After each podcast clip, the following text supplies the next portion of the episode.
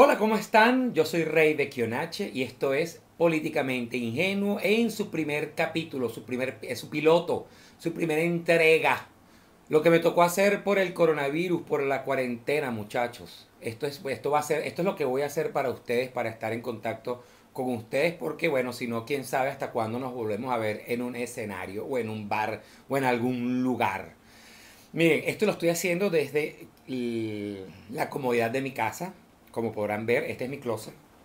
¿Ok? Estoy en mi cuarto, estoy grabando con mi celular, estoy grabando con, con una balita que me conseguí por ahí. Tengo algunas lámparas de mesitas de noche que, que me robé de la sala y de mi cuarto. Las puse eh, estratégicamente por ahí para que, bueno, para que la iluminación no sea tan pichache. Y bueno, tengo un, un, un afiche, un dibujo de Macaria pintado con marcador en un cartón, porque este es mi backing. Porque la gente que vio las preliminares me dijeron, tienes que poner algo atrás. Qué mejor, qué mejor que una foto, una ficha de Macaria. Ojo, porque la otra opción era una, una, foto mía, pero me parece más divertido era poner una foto de Macaria que va a estar interactuando con nosotros aquí. Entonces, bueno, capítulo un poco introductorio, una primera parte un poco introductoria. Políticamente ingenuo, ¿por qué? Porque vamos a estar navegando, voy a estar navegando sobre temas que, este, que rodean, que se sumergen en toda esta diatriba de lo políticamente correcto. Voy a hablar sobre, voy a hablar sobre minorías, voy a hablar sobre sexualidad, voy a hablar sobre política, voy a hablar sobre lo que sobre el tema que me dé la gana, ¿ok? Y que son temas y opiniones que de alguna manera están sujetas a lo que es el leitmotiv de este programa, que es lo que la politólogo alemán Elisabeth Noel Neumann describe como la espiral del silencio. La espiral del silencio es una tesis de esta, de esta señora, de esta politóloga alemán, eh, que eh, ella escribió una tesis, un libro eh, sobre teoría comunicacional, en la cual expone ella que cuando una persona tiene una opinión, ¿ok? Que no está dentro del conjunto de la opinión generalizada que tiene su entorno sobre determinado tema, esa persona se abstiene de dar dicha opinión, bien sea en público, bien sea en persona o bien sea en redes sociales, por miedo a ser perseguida, a ser insultada, a ser señalada, a ser cancelada, a ser amenazada, que, ah, tú dices eso, cuidado y te consigo en la calle porque te caigo eso. No importa que yo vivo ahorita en la isla de Malta, si te consigo alguna vez por Sabana Grande, te caigo con eso. Porque esas son las amenazas que uno recibe por internet. Entonces, bueno, por eso se llama políticamente ingenuo y esa va a ser, digamos, la dinámica, el, la estructura del show, del programa, como usted lo quiera llamar. Entonces, eh, dicho esto, eh, bienvenidos a Políticamente Ingenuo, espero les guste, comencemos. La transexualidad. ¿Qué pasa con la transexualidad? Hoy vamos a hablar sobre la transexualidad, sobre las personas transexuales y vamos a comenzar leyendo la definición que da el diccionario de la Real Academia de la Lengua Española sobre el término, para el término transexual. ¿ok? Transexual, perteneciente o relativo al cambio de sexo. Dicho de una persona que se siente del sexo contrario y adopta sus atuendos y comportamientos. Y dicho de una persona que mediante tratamiento hormonal e intervención quirúrgica adquiere los caracteres sexuales del sexo opuesto. Eso es lo que eh, eh, como define la RAE a la palabra transexual. Ok, dicho eso, ¿qué opina Rey Bekionache? Es decir, yo, ¿qué opino yo sobre la transexualidad? Machete, me encanta la transexualidad, me encanta que las personas transexuales, que, una persona que nazca en un cuerpo y se ve en un espejo y no le gusta lo que ve, tenga la capacidad, el derecho, la opción de ponerse como esa persona le gusta. No, es, no son los únicos casos, porque hay, hay casos quizás que uno puede creer que es algo diferente, que no tiene nada que ver con el sexo ni con el género. Por ejemplo, cuando una persona se ve en el espejo y se ve muy flaca. Y entonces se pone, se pone a comer, a meterse unos suplementos y hace pesa para ponerse, para ganarse unos kilos porque se quiere ver, se quiere ver más papiada, se quiere ver más rellenita. O cuando la persona está muy rellenita o tan gorda o gordo y se ven en el espejo no les gusta, se meten en un gimnasio, se hacen cirugía igualito para verse más flaco. Bueno, para mí eh, eh, mi opinión es que la transexualidad en esos términos está brutal. En otros términos, mejor aún. Apoyo, apoyo cualquier movimiento que busque otorgarle a los transexuales y a las transexuales los mismos derechos que puedo tener yo como hombre heterosexual. Es más, yo creo que yo creo que yo creo que yo no necesito tanto porque cuando uno nace y se queda como es de fábrica, uno no tiene tanto problema. He participado en, he sido activista y he participado en campañas comunicacionales para la, aprobación del, del, matrimonio igualitario. Que yo sé que la transexualidad y yo sé que la sexualidad, perdón, y el género son cosas diferentes. Por ahí voy, me encanta todo eso. Ok, ¿se acuerdan que al principio del programa les hablé de la espiral del silencio? Bueno, entonces, ¿cuál es la opinión de Rey Bekionache? Que está al borde de ser tragada, engullida, devorada por esa espiral del silencio para no salir nunca al aire, para no ser nunca vista mostrada en público. ¿Cuál es ese tweet que yo siento que puede generar la estampida energúmena e histérica de personas que me quieran cancelar, empalar, ejecutar? A mí no me gustan las mujeres transexuales no me gustan, no me atraen, no me dan curiosidad, no me dan queso. Punto. Cada vez que uno decide eh, eh, eh, publicar o hacer del conocimiento de los demás cuáles son sus gustos, siempre va a llegar un entrépito a preguntar por qué. ¿Por qué, Rey, tú piensas eso? ¿Por qué tú tienes ese... ¿Por qué no te gustan las mujeres transexuales? Bueno, porque, porque para mí una mujer transexual es una mujer que cuenta con una configuración física y mental que a mí no me gusta. Como existen diferentes configuraciones físicas y mentales que puede tener una mujer que a mí no me guste. Por ejemplo, una mujer que tenga una estatura promedio, un metro sesenta y cinco, pero que calce 45, que calce lo mismo que yo, no me va a gustar. No me gusta, no voy a estar con ella. Una mujer que no tenga ombligo, no me va a gustar. Una mujer que, no tenga pezones, no, no, me va a gustar. ¿De, dónde se agarra uno? Eso es como un autobús sin tubo. No me gusta. Y punto. Sin burla. Me gusta. La, la, una mujer transexual es una mujer que tiene una configuración física y mental que a mí no me atrae. Como muchas otras. Hay gente que no le gustan los hombres calvos. Hay gente que no le gustan los hombres calvos. Y chévere, bien. Hay gente que sí. Y todo fino. No pasa nada. ¿Y qué es, un cal qué es la calvicie? Una configuración. ¿Qué es la calvicie con barba? Con barba con cana. Una configuración. Es una configuración. Más nada. hay gente que no le gusta. Y le gustan los peludos. Bueno, bien, chévere, buenísimo.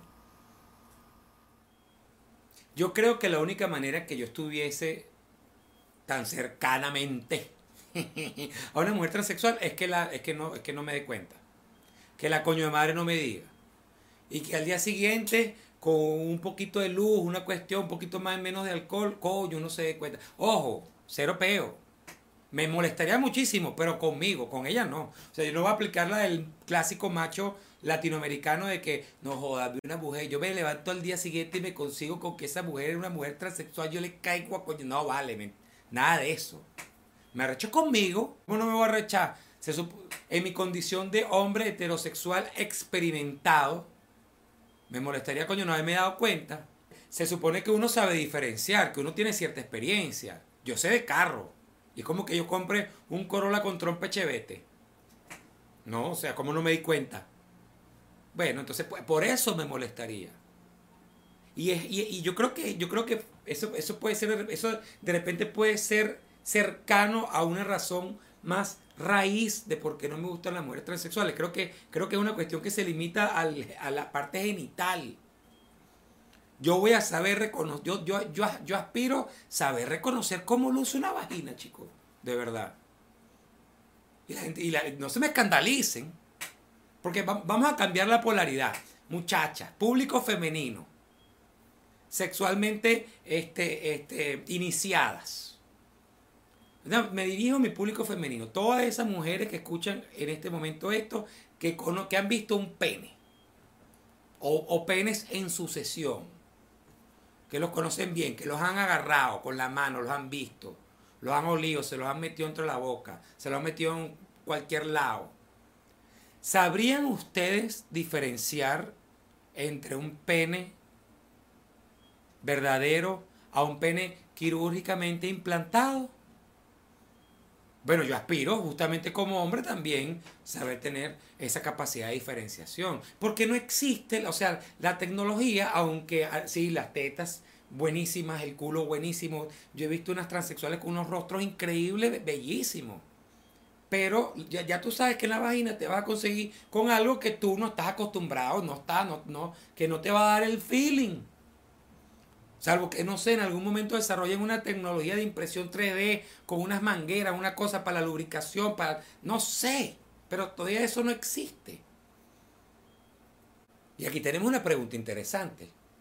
Rey, ¿no sientes que hay una contradicción entre lo que, lo que es tu postura hacia la transexualidad como opción, hacia los derechos de los transexuales? Ah, ¿Dónde está lo de que la transexualidad es una maravilla? Y, y, y, cómo, cómo, eso, choca, eso choca contra tu postura personal de que no te gustan las mujeres transexuales. No hay una contradicción, si la hay, o es obvio que la hay. Tengo opción para no sentir, para no tener esa contradicción. Coño, no sé. Porque bueno, una opción sería forzarme a estar con una mujer transexual, sucumbir a lo que yo llamo la reducción de la pizza con piña. Esa gente que tú, le, que tú le dices que no comes pizza con piña y te dicen, ¿la has probado? Y si no la has probado, ¿cómo sabes que no te gusta? Eso, entonces, sucumbir a la reducción de la pizza con piña y, obligarme a estar con una mujer transexual. Agarrar y tomarme unas pastillas, un Viagra, un Cialis, una de esas cosas que están de moda. Y pedirle a una mujer transexual que me haga el favor. Para ver si me gusta. Porque, ojo, si me gusta, voy y ponerlo, ponerlo en el Twitter. Coño, muchachos, lo logré. Dejé atrás la transfobia, la transadversidad. Pero, ay, si, si, igual no me gusta, me, voy a seguir estando en un estado de contradicción. O podemos reconocer que tenemos el derecho de decir algo que nos guste y que no nos guste sin que eso signifique que estamos ofendiendo, que estamos yendo en contra de los derechos de alguien. Yo creo que es más fácil. Ustedes saben que yo hice una encuesta, hice una encuesta en mi canal de en mi cuenta de Instagram en la que yo le preguntaba a mis seguidores si estarían dispuestos a estar de manera íntima, sexual o romántica con una persona transexual. Los resultados fueron 20% que, que sí, 20% que sí, 80% que no estarían con una persona transexual. A mí esa estadística, lo que me llama la atención de, esa, de ese número es que por lo menos dentro de un público homogéneo como el de mis seguidores, es burda de chimbo saber que una persona transexual va a batear para 200, porque el 20% quiere decir que 2 de cada 10, o 20 de cada 100, o 200 de cada 1000 estarían dispuestos a estar con una persona trans. En términos beisbolísticos, eso es batear para 200. Y coño, nadie quiere batear para 200. Menos aún si tú eres como transexual, una persona que primero seguramente estuvo un montón de años viviendo en un cuerpo en el que no quería estar. Luego se opera, coño, ese dolor, la operación, eso tiene que doler. Todo el asunto familiar, social, que antes te llamabas Juan, ahora eres Yané para salir a la calle, al mercado, a buscar el amor de tu vida y tener que echarle bola porque, o sea, hay que, pa, mira, mantenerse en las ligas, en las grandes ligas, bateando 200, está como complicado. Y otra cosa sumamente interesante de esta encuesta es que muchos seguidores hombres me mandaron fotos, perfiles de Instagram de mujeres transexuales que están divinas. Una en particular me llamó la atención que se llama Nicole Ferry. Nicole Ferry. Mujer divina. Pero una cosa espectacular.